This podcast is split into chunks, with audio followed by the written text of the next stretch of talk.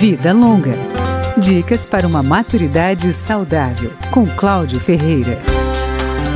O empreendedor que quiser montar um negócio voltado para o público mais velho precisa ter em mente que esse consumidor quer um benefício aliado a uma experiência.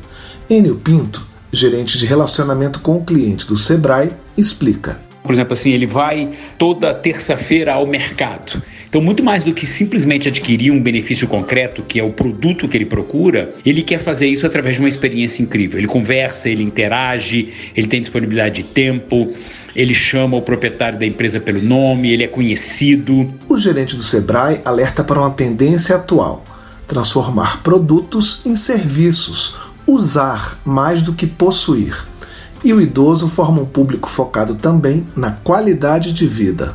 Ele está muito mais preocupado aí da maneira que ele vai ser atendido, da disponibilidade de tempo por parte do atendente, de conhecimentos das especificidades e características dele no processo de atendimento, do que qualquer outro consumidor. As estratégias para conquistar o cliente idoso variam de acordo com o tipo de negócio.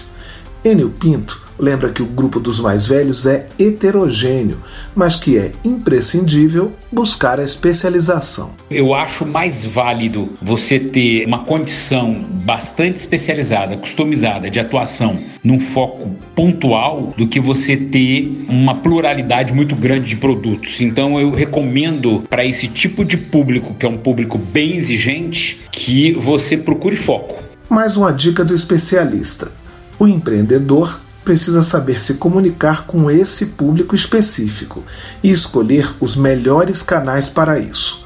Uma opção é que o idoso seja atendido por outro idoso, que já entende a dinâmica do cliente. Vida Longa, com Cláudio Ferreira.